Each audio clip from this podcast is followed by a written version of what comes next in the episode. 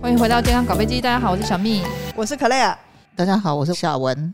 哎，我们今天呢这个主题很特别，没有邀请这个专业的医师来到现场，因为我觉得这一集呢，主要是因为我们这几个月来哈，我们录了非常多的肌瘤的节目，然后呢，我们这一阵子呢也发现有很多这个肌瘤的社团，就是针对这个譬如说肌腺症的一些治疗方式，跟他们在看诊的时候所经历到的事情。我们都是子宫肌瘤的患者，对也是苦主。我们在里面最幸运的是小文了，我们先嗯讲讲小文好了。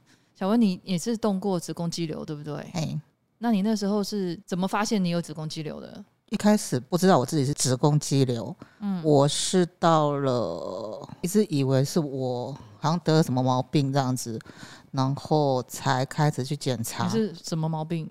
就动不动就昏倒，昏倒哦，会昏倒，呼吸困难，最严重就是到了那个耳鸣内耳吗不平衡的那个症状，这太夸张了，这时间多长？三四年左右吧。那你都没有去看病哦，呃，我能耐度比较够，你都已经昏倒 了，啊、没有人把你送去医院吗？最后你到底是怎么知道你有子宫肌瘤的？嗯，然后后来就是开始检查，开始检查的时候，那我才知道说我有子宫肌瘤。那时候要开刀之前已经是八公分了，八公分，对哦。那可丽尔，你的是几公分？嗯，我肌瘤动过两次。我第一次呢是两颗小地瓜，一个卤蛋；第二次是一个五公分大的圆球。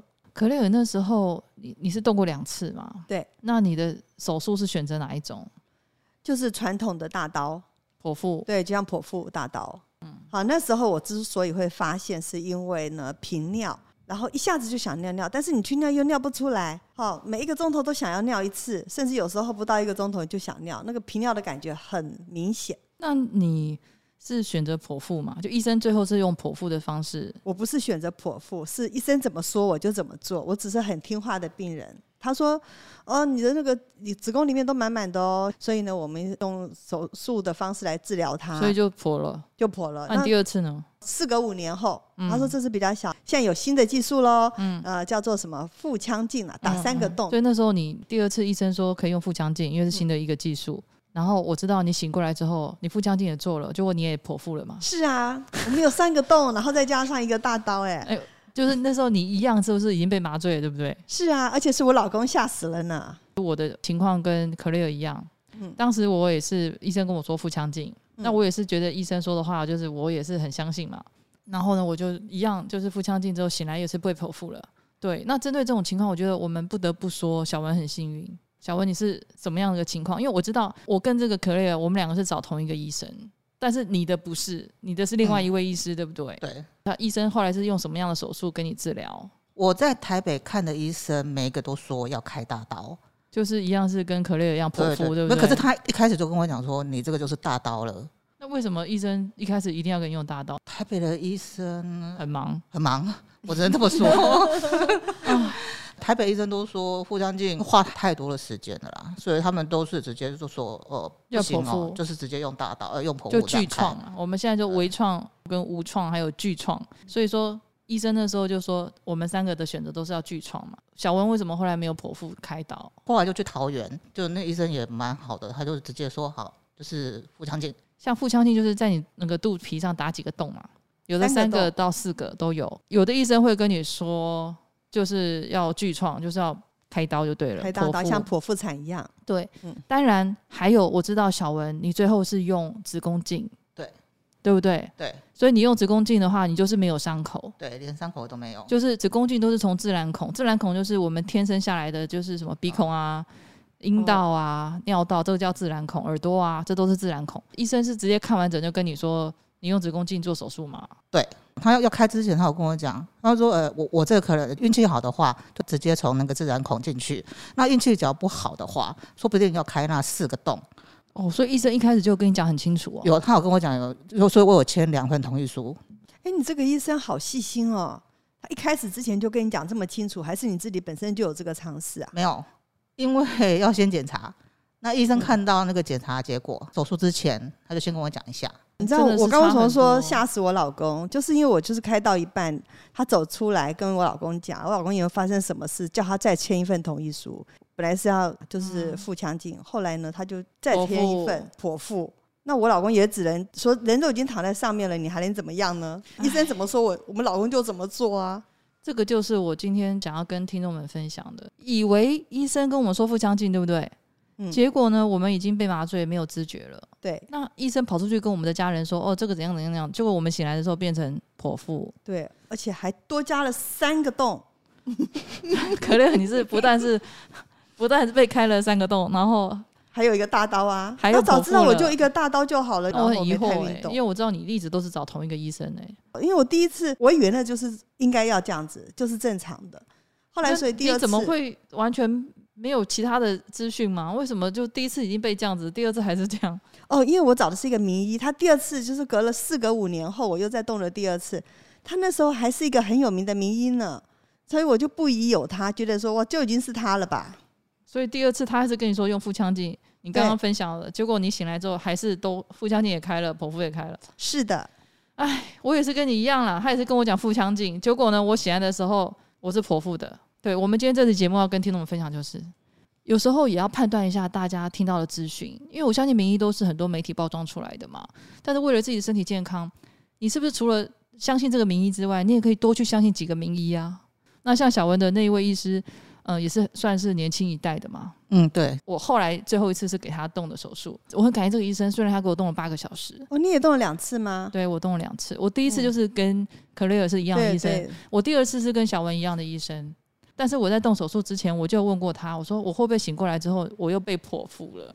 他说不会，他说我已经确定你就是要用腹腔镜。对，那我们两个就是想跟现在所有的听众分享，因为我动过两次肌肉手术，我是换不同的医生，因为我我第一次我觉得。不管医生是基于他是名医，他很忙，但是他并没有把所有的流程或是我即将面临的医疗风险跟我解释清楚。我觉得这个是我们消费者还有我们病患自己也不够去捍卫我们自己的权益，对，我们太相信了，嗯，太相信媒体包装出来的医生就是名医。我们希望说有更多的这些听众女性朋友，如果你有子宫肌瘤的问题，就多看几个医生吧，对不对？多做比较，然后嗯呢，选一个你觉得最能够让你幸福的医生。我们就是受害者啦，所以说我希望说我们的力量虽然很薄弱，但是如果能听到我们的 podcast 的一些女性朋友们，对你们多少会有一些帮助，就是多看几个医生。对，嗯而且对呢，我还要附带的，要记得年轻健康的时候赶快买保险。小文，我想问问看，那你上次那个手术动到现在，一切生活品质都还好吗？很好啊，还不错哈，都没有任何问题，没有任何也没有复发了嘛，对不对？应该没有了了。对哈，那我的状况也都还不错，而且我记得那个医师还很体贴的问了我好几个问题，他还问我说。我现在要帮你，就是动手术前，我想了解一下，譬如说你还想不想再生小孩，然后就问问了很多很详细的问题。我觉得病患就是需要这种关怀吧，就是说他会了解你的需求嘛，因为他可能做了什么手术，会影响到你之后生育计划都有可能。对，所以说我知道可乐你的医生连话嗯都第一次他有，因为第一次我很年轻嘛，才三十出头。然后第二次的时候，他就说，像你们这种啊，又吃得好，然后子宫又让他不工作，又不生孩子，那为什么要留着他呢？就把它拿 掉吧。他还叫你拿子宫，嗯对不对，就一老，其实他第一次叫我拿了，但是因为我说医生，我才三十出头，我将来搞不好我会想要生小孩啊。因为每一个医生他从业的目标也不一样，嗯，对有我的最近有听到一个医生说，他的目标是以赚钱为目的。对啊我听，了听到好到像嗯心好寒 哦。对，那有很多医生是真的很有医疗的这个品德的，我觉得你们那个第二次那个医生就很有，而且讲的好清楚，他好是仔蛮年细轻的哦。医嗯师，对，而且真的很少有医师愿意花六到八个小时帮你处理肌瘤，而不是叫你说直接拿掉。可是你知道吗？他帮我们花这么多时间帮我们治疗，也会引起譬如说老派跟新派的一些冲击。因为可能老医师他们为什么就是说要我们拿子宫或者要我们剖腹，因为他们比较简单嘛。其实嗯就手术上来讲，时间又短。嗯，那他们一样是开一个手术就可以获得，譬如说健保给付或是保险会给付都可以。那上次我有听过我那个医生说，他说，嗯，像我大概一次动刀大概就两到三个小时。那他说原则上八小时，他那个很老练，他都一天都排到三四台刀、哎，你是说你的那位名对医对，是吧？那位名医他一天都排三四台刀、哎。对啊，那如所果以像你的说医生这样值八小时，一天只那能一天排就只能一排一支台刀或对两台刀而已啊。可是我觉得这是一个人的道德良心呐、啊对啊，所以我们今天才会三个坐在这里。嗯，这是小文很幸运，小文、嗯，对，真的，对小文最后选择的医生，就对是也让他有一个非常好的一个途径，然后也治疗了他，也保持他现在的生活品质。对啊。嗯，对所以，我们今天做这节目，我觉得功德很大。那就是各位听众们，如果有任何问题，欢迎你们在下面留言。那喜欢我们的节目，记得订阅、按赞、分享。那我们下次再见喽，拜拜拜拜